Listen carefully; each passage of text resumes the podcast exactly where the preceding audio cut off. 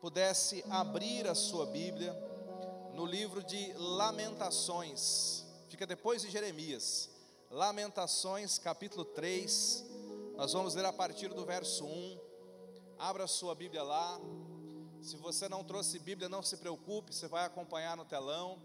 Lamentações, capítulo 3, a partir do verso 1. Se você já abriu a sua Bíblia, feche os teus olhos mais um pouquinho. Peça para que o Senhor venha falar ao seu coração. Senhor, ajuda-nos nessa noite.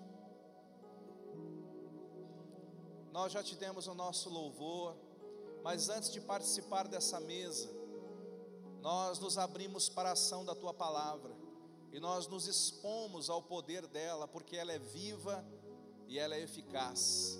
Então, fala conosco agora, enquanto o Senhor for falando, nós pedimos e damos liberdade ao Teu Espírito Santo para se mover nesse lugar, em nome de Jesus, amém? Glória a Deus, olha para cá um pouquinho, nós estamos começando um novo mês, e este mês de abril vai ser sobrenatural, amém?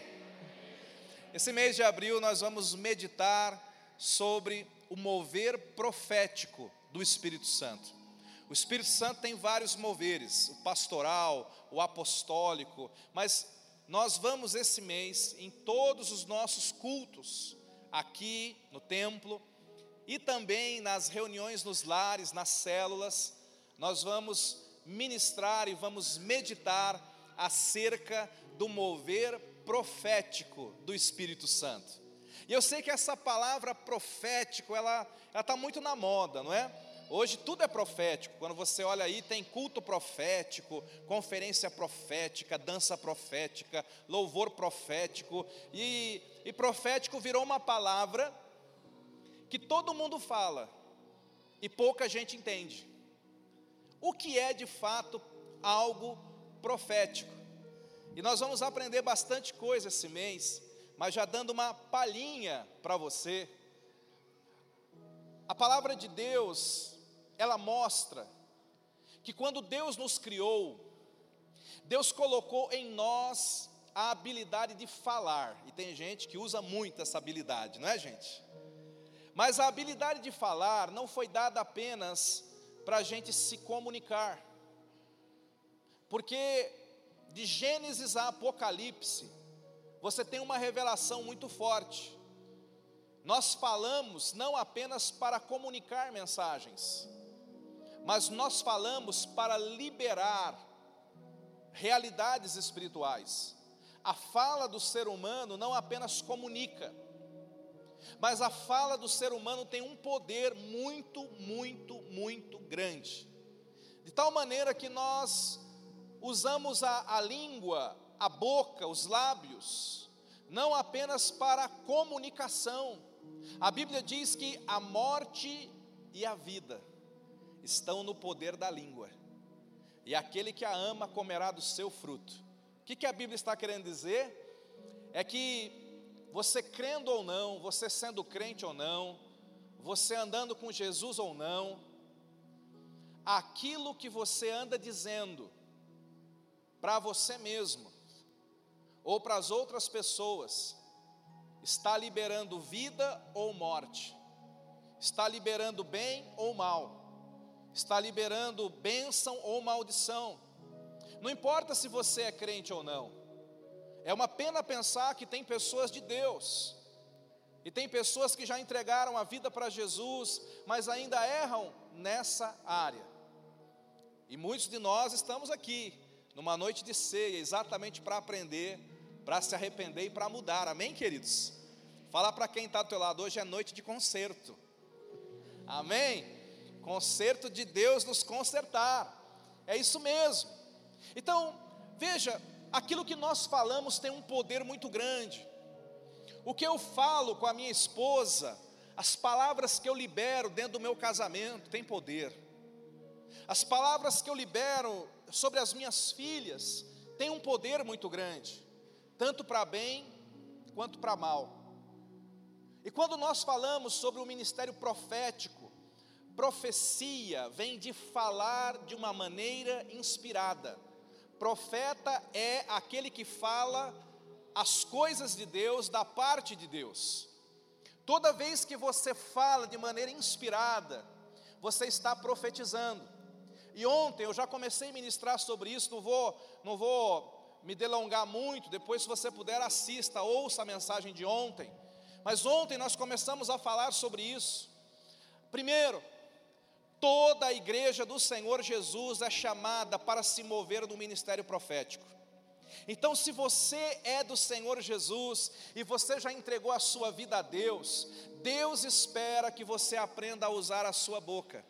Deus espera que você aprenda a abrir os seus lábios para trazer bênção, tanto sobre você como sobre as pessoas que te cercam. Amém, queridos? Deus espera isso. A palavra de Deus também diz lá em 1 Coríntios capítulo 14, não precisa projetar, deixa em Lamentações. A palavra de Deus também diz assim: todos vocês podem profetizar. Diga todos. Isso significa, meu irmão, que você está no meio desse todos. Agora, quando fala podem, é porque tem alguns que, infelizmente, não vão aprender isso. Não aqui nessa igreja. Aqui tem profetas. Amém? Fala para quem está do teu lado, tem profeta do teu lado. Amém? Glória a Deus. Bem-aventurada a família que tem profetas.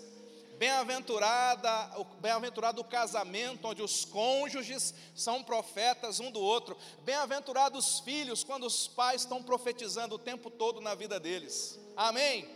E veja, a profecia bíblica, às vezes, diga às vezes, às vezes, irmãos, é algo sobrenatural.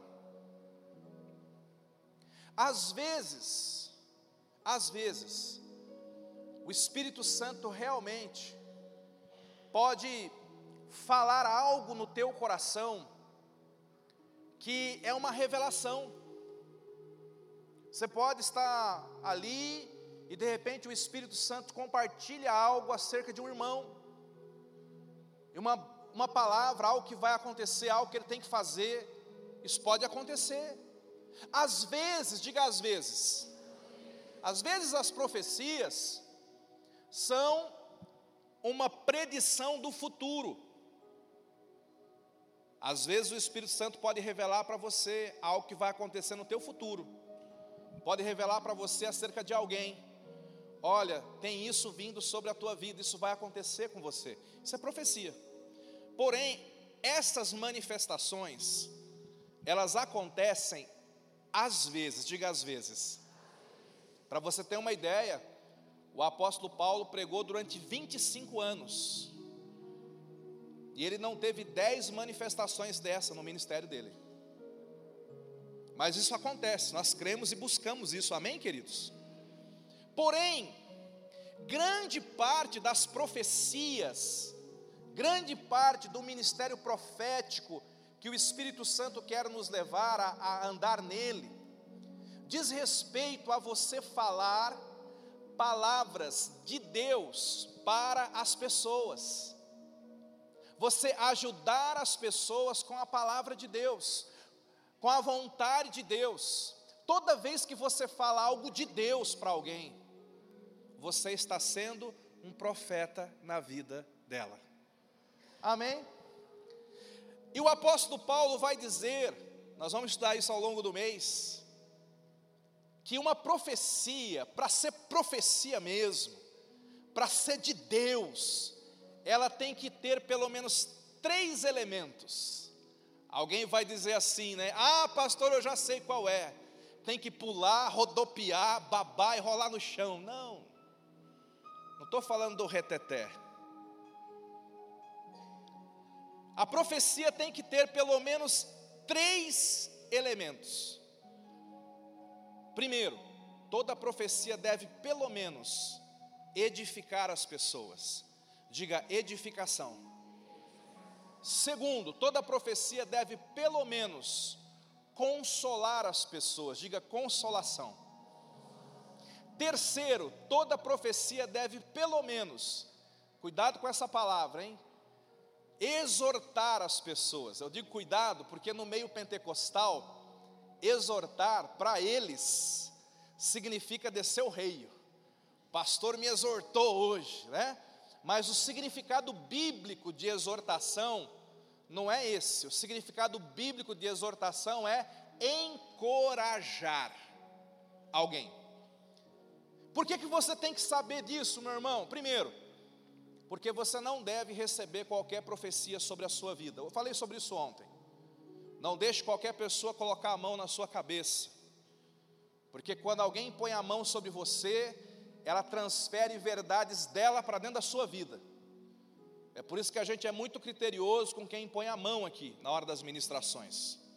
Segundo, você tem que saber dessas coisas, porque se alguém tem muitos profetas do caos andando por aí.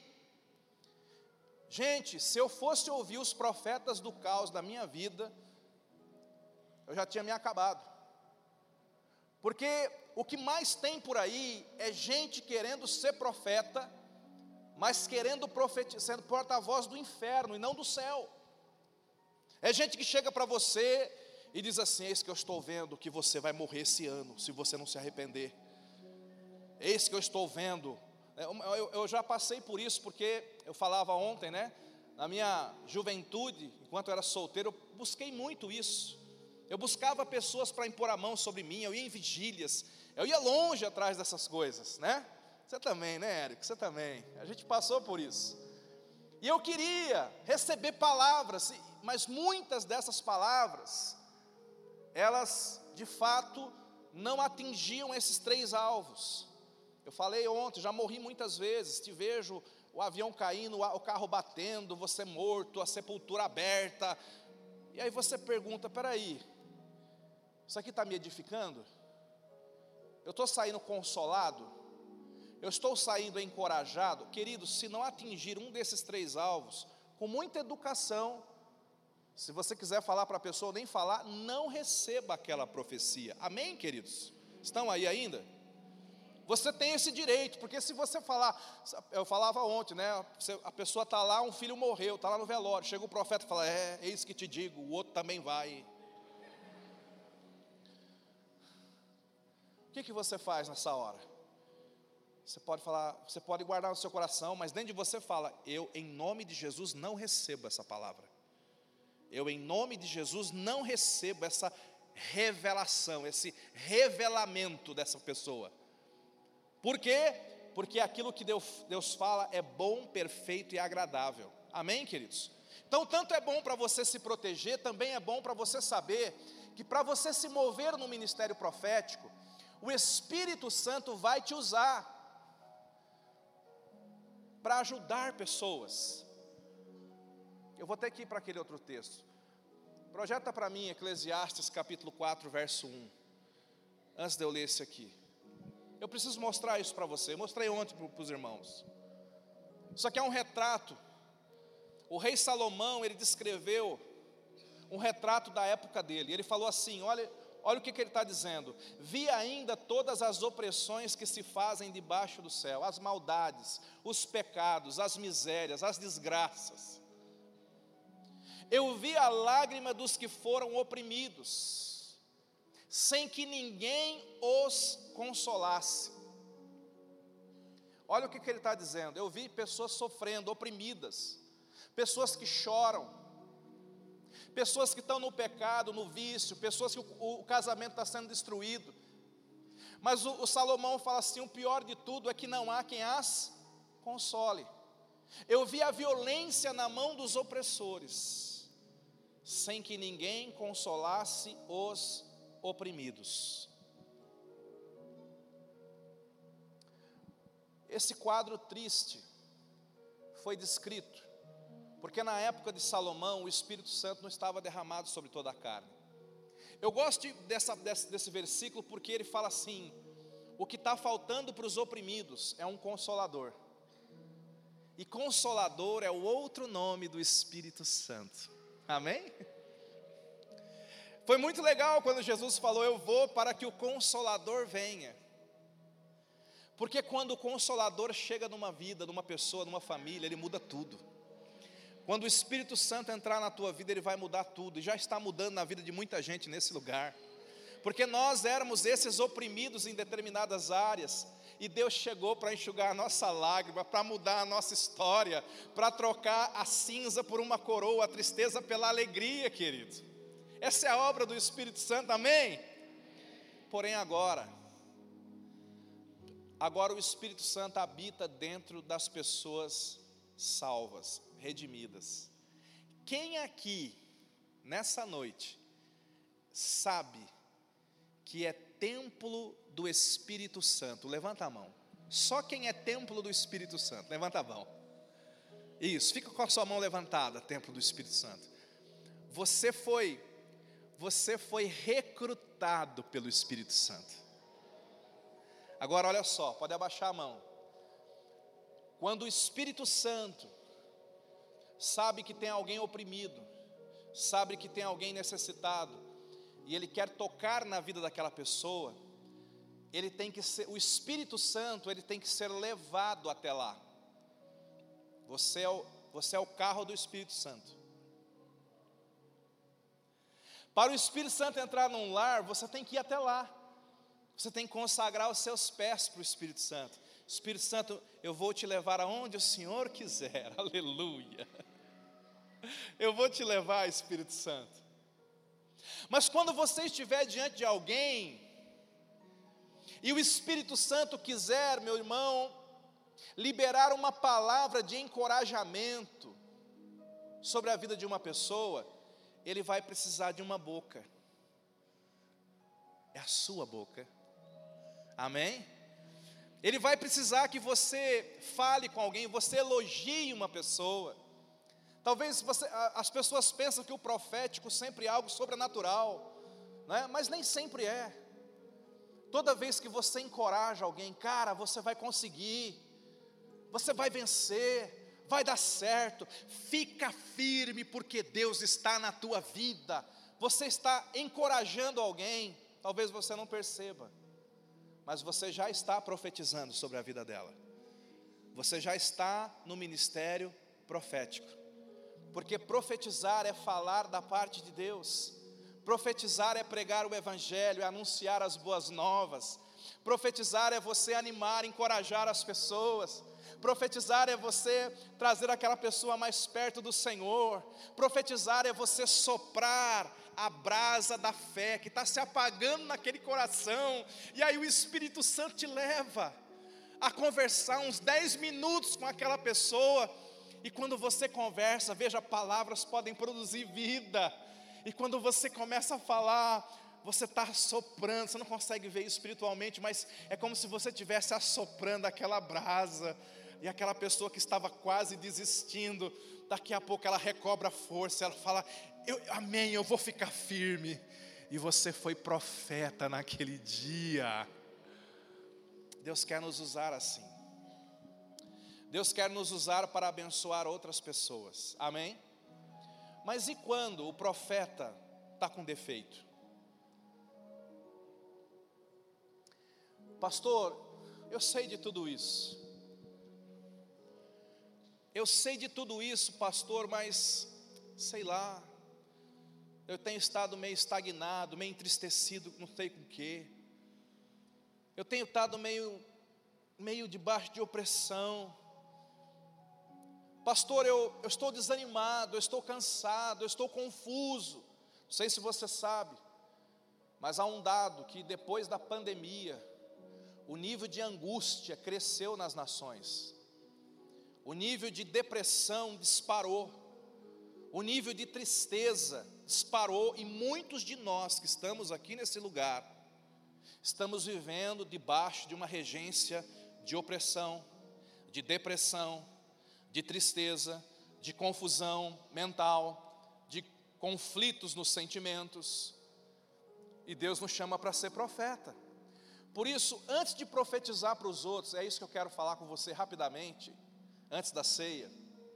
Antes de profetizar para os outros, você precisa resgatar o profeta dentro de você. Diga assim: há um profeta dentro de mim. Fala para quem está do teu lado: há um profeta dentro de mim. Só que muitas vezes, queridos, esse profeta que está dentro de nós, ele está entristecido, encolhido, chateado. Às vezes as coisas acontecem ao teu redor e te chateiam de tal maneira que você fica tão, tão, tão triste.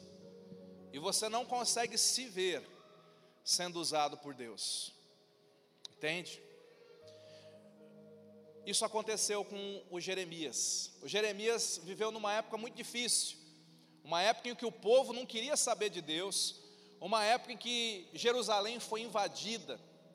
E eu quero que você, quem sabe alguns aqui vão se identificar com o Jeremias. Porque o capítulo, volta lá para Lamentações capítulo 3, o capítulo 3 do Jeremias, você vê o que está acontecendo com ele ele começa a se recordar de algumas coisas, diga memórias. Irmãos, todos nós recebemos da parte de Deus um dom chamado memória. Memória é um dom. O que é memória? Memória é a habilidade do teu cérebro de recordar as coisas. A memória é como se fosse uma máquina do tempo. A memória te faz voltar no passado. A memória te faz recordar as coisas boas e as coisas ruins. A memória foi dada por Deus para ser uma bênção na nossa vida. Mas às vezes, nós usamos a memória de uma forma errada. Se você não tomar cuidado, você vai começar a usar esse lado da sua, essa, esse aspecto da sua mente, a memória, você vai começar a usar isso de uma forma errada, e você vai começar a adoecer a sua vida, a adoecer os seus relacionamentos, a adoecer o seu casamento e comprometer o seu futuro. A memória é tão poderosa, que a memória mexe no nosso humor, você sabia disso? Alguma vez, já aconteceu comigo, uma vez eu estava no ônibus, eu lembro disso porque, exatamente pelo que aconteceu. Estava no ônibus e eu comecei a recordar algumas coisas boas que tinham acontecido aquele final de semana. Estava sozinho no meu canto e recordando, sem perceber, eu comecei a rir. Já aconteceu com alguém assim? Você começa a rir do nada. E por que, que eu me lembro disso? Porque eu comecei a rir e eu levantei os meus olhos e tinha uma pessoa me olhando. E eu lembro que eu fiquei com vergonha, porque eu estava rindo, do nada. Já aconteceu isso com alguém? O que, que foi aquilo? Por que, que eu comecei a rir? Diga assim: memórias determinam emoções. E o oposto também é verdadeiro. Você pode estar sozinho no canto, se você começar, você começa a usar a sua memória para ir no passado, para recordar aquelas humilhações, as perseguições, as coisas que deram errado, as frustrações, daqui a pouco você vai estar assim, você vai começar a sentir choro, sentir raiva, daqui a pouco a sua cara fecha. Está trabalhando lá com a cara fechada. Alguém, tudo bem? Tudo. O que aconteceu? O dia está lindo. Nem você sabe porque você está assim, mas eu vou te contar hoje. Você está usando a sua memória de forma errada. Memórias determinam o nosso humor. Memórias podem adoecer ou abençoar o nosso casamento, profeta. Tem cônjuge que está acabando com o casamento porque usa a memória de uma forma errada. Só lembra do que é ruim. Eu lembro do que você fez no verão passado.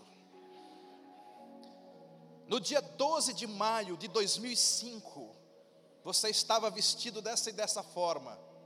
Jesus amado. Aí vira aquela discussão para ver quem lembra mais do que. E, e quando, você, quando o cônjuge, os cônjuges, eles usam a memória só para o mal, aquele casamento vai ficar adoecido, está entendendo? Porque veja bem, o que você recorda, você fala, o que você recorda, você pensa, o que você recorda, você sente, você bota para fora as suas memórias. Então, pais, tem pais que quando sentam com os filhos, só recordam do que é ruim. Por que você tira nota baixa? Por que você não arruma a casa? Por que você não me obedece? Pelo amor de Deus, profeta. Usa a tua memória para trazer o que é bom. A memória pode arruinar os seus relacionamentos. Olha só, o Érico é uma bênção. Se eu sentar agora e começar a pensar, bom, deixa eu pensar em tudo que o Érico fez de bom. O Érico fez isso, fez aquilo, o Érico é assim. Logo, logo eu vou estar, nossa, o Érico é legal. Mas o Érico não é perfeito, como ninguém aqui é. Se eu começar a fazer uma lista de tudo que o Érico fez que não deu certo, pô, o Érico pisou na bola aquele dia, o Érico falou atravessado, o Érico não sei o que, daqui a pouco, o Érico é por isso que quando você, é por isso que se eu chegar para você, se eu tivesse o poder, né, do, da revelação, eu podia chegar para você hoje à noite e falar um nome para você. E eu acho que se eu falasse um determinado nome, você abriria um sorriso. Ah, a fulana, o fulano. Mas também se eu chegasse para você hoje, pelo dom da revelação, e te falasse um nome, você ia fazer uma cara de quem estaria chupando limão. Ah, fulana, o fulano. E sabe por quê? O que faz você abrir um sorriso ou fechar a cara? Diga a memória. É o que você traz do passado, que você traz à mente, que sobe ao teu coração. Olha o que está acontecendo com o profeta, agora você já entendeu. Vamos ver como é que é a memória desse profeta aqui. Ele começa dizendo assim: Eu sou o homem que viu a aflição. Olha o que ele está lembrando pela vara da ira, do furor de Deus. É bom, irmão? Imagina que ele já começa a ficar com a cara mais fechada. Verso 2: Ele me levou e me fez andar em trevas, e não na luz. Pastor, para um pouquinho. O senhor tem certeza que foi um profeta, Jeremias, que escreveu isso aqui? Tenho, irmão. Tenho, e glória a Deus porque está escrito, porque tem muito profeta hoje à noite que fica pensando isso aqui também o tempo todo. Verso 3: Deveras ele volveu contra minha mão, de contínuo todo dia. Verso seguinte: Fez envelhecer a minha carne, e a minha pele despedaçou os meus ossos. Edificou contra mim e me cercou de veneno e de dor.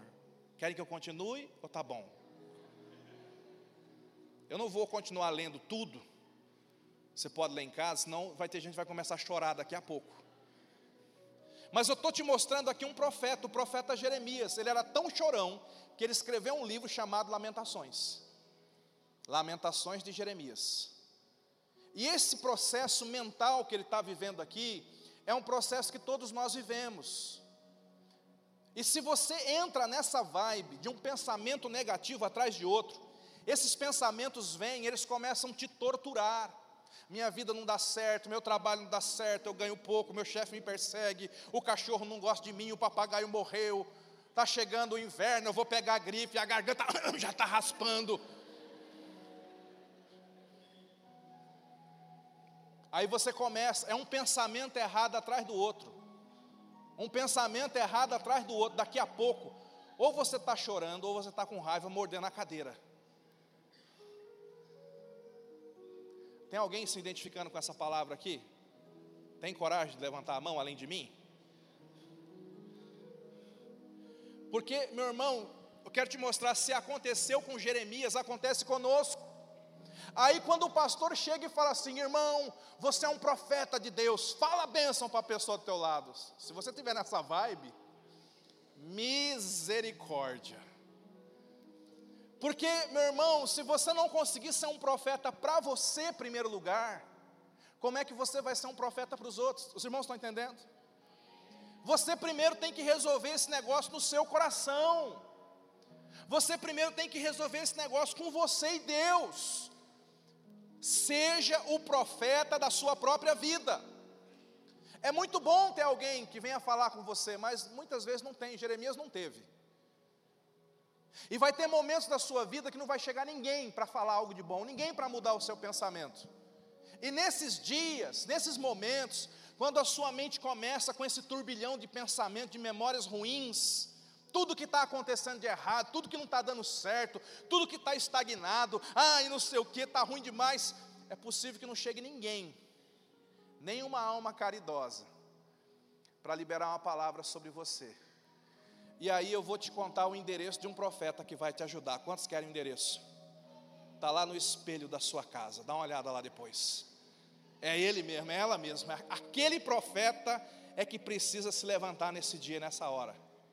Se você for lá para Lamentações capítulo 3, vamos pular toda essa parte, pegar só o finalzinho desse discurso dele, vai lá para o 17. Vamos pegar o finalzinho, verso 17, está na RA, né? Verso 17. Afastou a paz da minha alma. E aqui ele já começa a mostrar por que, que a paz está indo embora. Porque ele fala assim: esqueci-me do.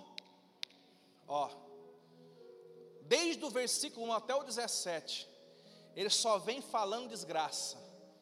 Porque, gente, ele pegou o dom chamado memória, a memória como um seletor na televisão, ele só, só botou no canal da desgraça da vida dele. E aqui ele fala: rapaz, eu estou sem paz, porque eu, a minha memória não está conseguindo recordar as coisas boas, eu estou sem paz, porque eu não consigo, Douglas, selecionar aquilo que é bom, eu só vou para o canal errado. É isso que é o problema do homem aqui. Verso 18: Então disse eu: Já pereceu a minha glória, como também a minha esperança no Senhor. Olha que coisa triste. Se você fica pensando só essas coisas negativas, quem sabe tem alguém sofrendo de depressão aqui. A depressão é na mente. E uma das formas de você combater a depressão é identificar isso aqui, os pensamentos que estão passando por tua mente. A esperança vai embora. Verso 19. Lembra-te da minha aflição e do meu pranto, do absinto, do veneno. Ele está orando. 20. Minha alma, olha o diagnóstico, diga diagnóstico. Minha alma continuamente os recorda. Recorda o que? Essas coisas ruins e se abate dentro de mim. Irmão, isso aqui é o quadro do coração de muita gente que está me ouvindo hoje. Você está numa condição difícil, emocional e espiritual, porque você continuamente tem trazido só coisas ruins para a tua memória. E aí a sua alma vai se abatendo, vai definhando, vai secando, vai se apequenando. Por quê? Porque os seus pensamentos estão fazendo isso. É por isso que quando, porque não chegou nenhum profeta sobre o Jeremias, e muitas vezes não vai chegar sobre você, graças a Deus, existe o versículo 21. Gra, diga graças a Deus. Porque o versículo 21 é a atitude que eu e você precisamos tomar. O versículo 21 é a decisão que o Jeremias tomou. Ele falou: Quer saber de uma coisa? Antes de ser profeta dos outros, eu tenho que ser meu profeta. Quer saber de uma coisa? Eu vou parar com essa cadeia de pensamentos negativos. Eu vou parar de usar a memória para ir no meu passado só nos dias ruins. Ele fala assim: quero trazer à memória o que pode me dar esperança. Olha aí, essa é a atitude, irmão. Pegou aí, profeta? Isso é uma revelação de Deus para você hoje à noite. Antes de querer ser profeta para os outros, comece a ser profeta na tua vida. Diga assim: Eu quero trazer à memória somente aquilo que vai me dar esperança. Ele está tomando uma decisão. Ele falou: gente, eu estava usando, até o, até o 20, eu estava usando a minha memória de uma forma errada. Eu só ia para lembrar do dia da demissão, do dia do divórcio, do dia da briga, do dia que eu ganhei pouco, do dia que eu fali, do dia que eu fechei, do dia que quebrou, do dia que eu estava andando a pé, que o carro quebrou e choveu, e o cachorro veio e fez xixi na minha perna. Eu estava usando a memória de uma forma errada. Mas ele fala: a partir de agora, eu vou dominar a minha memória, e eu vou começar a usar a minha memória para trazer aquilo que me dá esperança. Quando eu começar a olhar para as pessoas, ao invés de, vir, de deixar que venham aquelas recordações ruins, olha o dia que aquela pessoa me fez isso, o dia. Não, não, não, não. Eu vou exercer domínio, eu vou procurar recordar o que é bom das pessoas.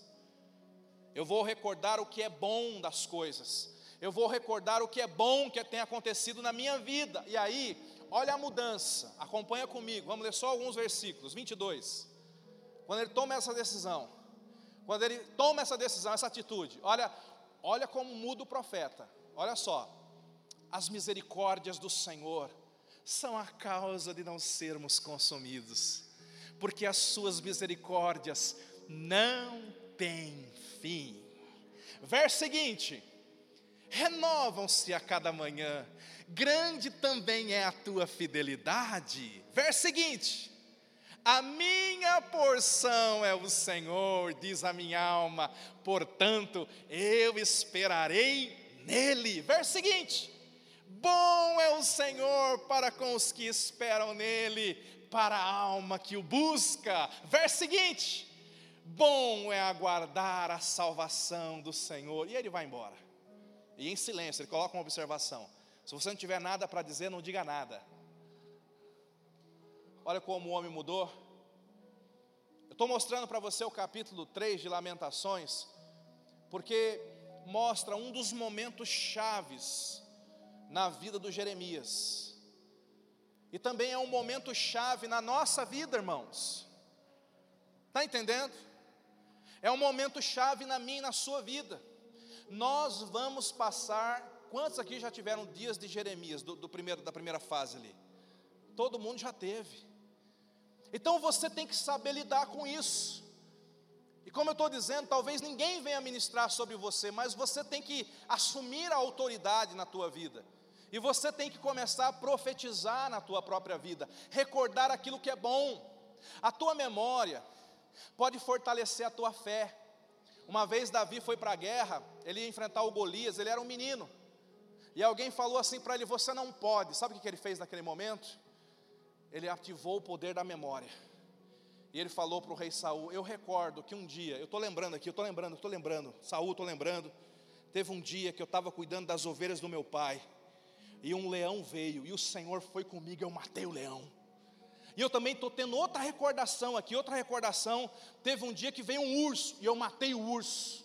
E quer saber? Se eu matei o leão e matei o urso, eu vou matar esse gigante. Sabe às vezes o que está faltando para você ter mais ousadia e fé? É você lembrar de todas as batalhas que Deus já te deu a vitória. É que você fica só meditando nas derrotas. Comece a meditar nas vitórias que você já teve. Tudo o que Deus fez que te trouxe até aqui. Você, fala para quem está do seu lado, eu sou mais do que vencedor. Está entendendo, irmão? Agora, se você vai ficar meditando só naquilo que não presta, só no dia que deu errado, o dia que a coisa saiu, né? O, você, você, ah, aquele dia lá não deu certo sabe o que vai acontecer? Você não vai ter fé para continuar a tua jornada. Você não vai ter fé para avançar no teu caminho. É por isso que é muito importante, profeta de Deus, nós termos memoriais, diga memorial. Lá na época do Antigo Testamento, todo lugar que havia uma vitória, sabe o que, que o povo de Deus fazia? eles colocavam pedras e faziam um montão de pedras assim. E falava, isso aqui é um memorial. Memorial do quê? Da minha vitória, da minha da batalha que eu venci. E aí toda vez que aquele, aquela pessoa estava passando por ali, via aquele montão de pedra, essa foi a nossa vitória contra os amonitas. Aquele outro montão de pedra lá foi a nossa vitória contra os filisteus. Aquele foi o dia que nós vencemos tal coisa. Quando o menininho perguntava, pai, o que é aquele montão de pedra? Ah, eu vou te contar. Foi o dia que a gente teve uma vitória poderosa. Diga memorial.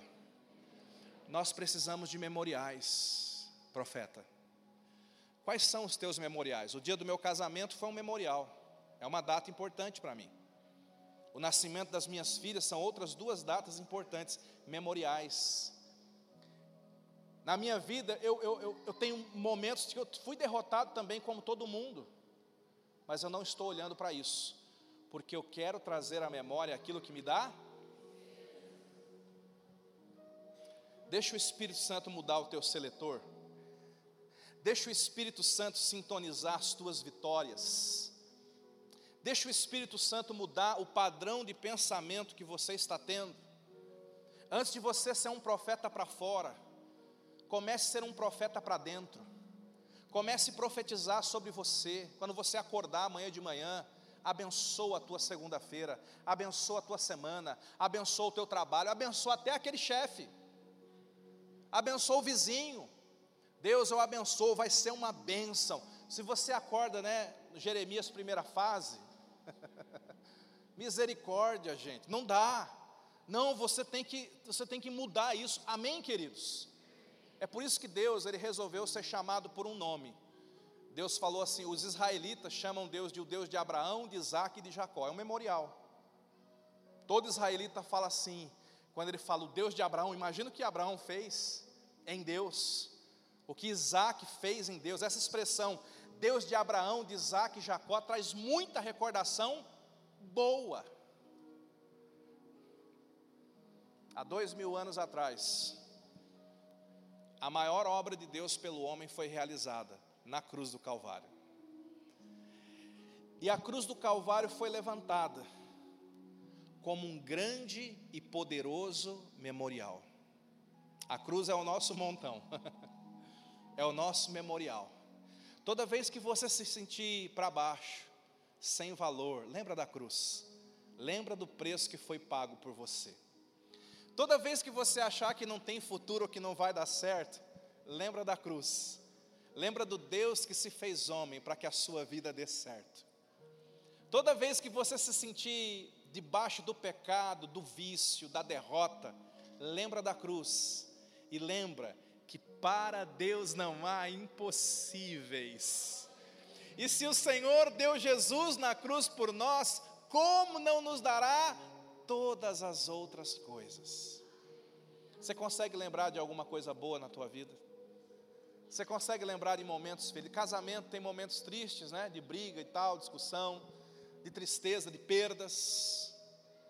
Mas tem tanto momento bom. Deixa eu te dar uma dica. Ninguém, ninguém tira foto de momento ruim, só se tiver uma alma cebosa, né? Vamos tirar a foto da discussão, faz a careta aí. Selfie brigando. Não, não, não. Não, não tem. Ó, não há fotos de divórcio. Há fotos de casamento. Há fotos de nascimento. Há fotos de promoção, de prêmio que você recebe na empresa. ninguém tira foto do dia da demissão. na rua. Não, ninguém tira. A sua memória tem que ser igual o seu álbum de fotos. Por isso que o Facebook é legal. Tá todo mundo bem lá. Eu queria morar nesse país chamado Facebook.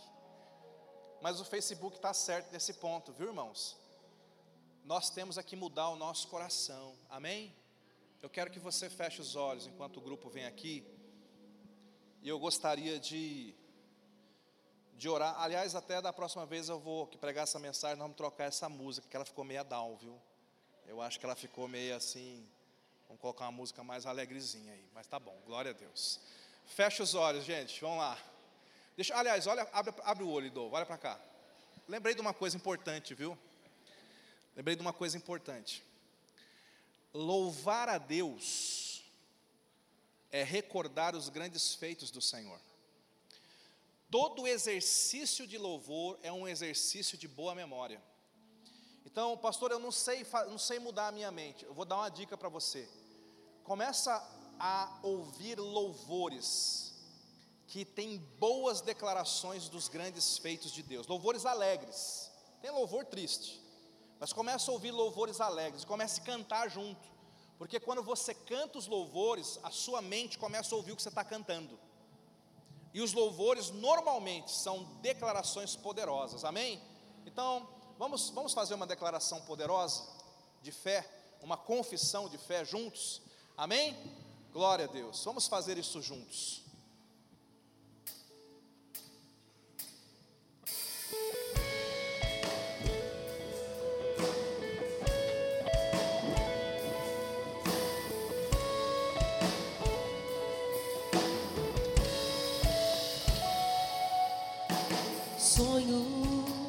Eu quero que você declare isso. imagino meu futuro. Mas declara na primeira pessoa. Vamos cantar bem alto e bem forte. Penso em todo o bem que está por vir. Nada, mesmo nada, irá me impedir. Cante declarando bem alto na tua vida. Tiro olhos do passado que passou. Deixa o inimigo ouvir você cantar. Esqueço tudo que me magoou e perdoo como Deus me perdoou.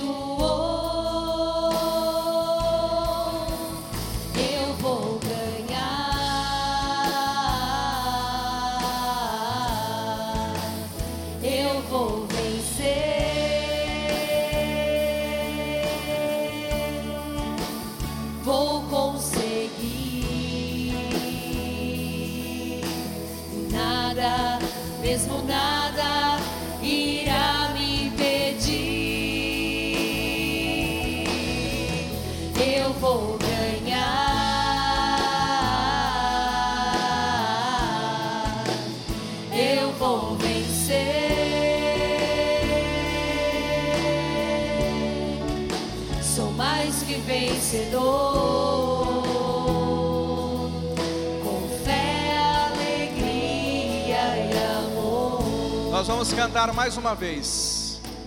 E há poder nas tuas palavras. Eu profetizo em nome de Jesus. Aquilo que você cantar e declarar vai ser verdade na tua vida a partir dessa noite. Então declara com fé, canta com fé. Na primeira pessoa. Sonho, imagino o meu futuro a sorrir.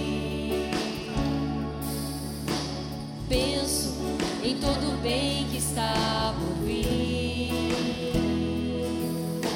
E nada, mesmo nada, irá me impedir.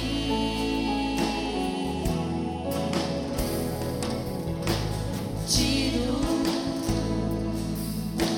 os olhos do passado que passou.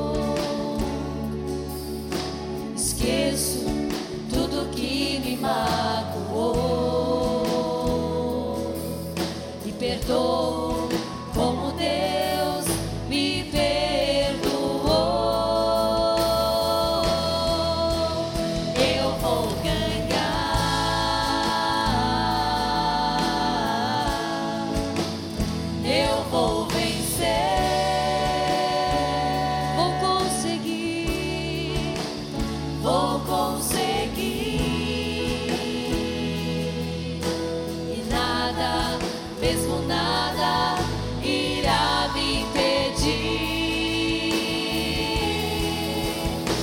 Eu vou ganhar.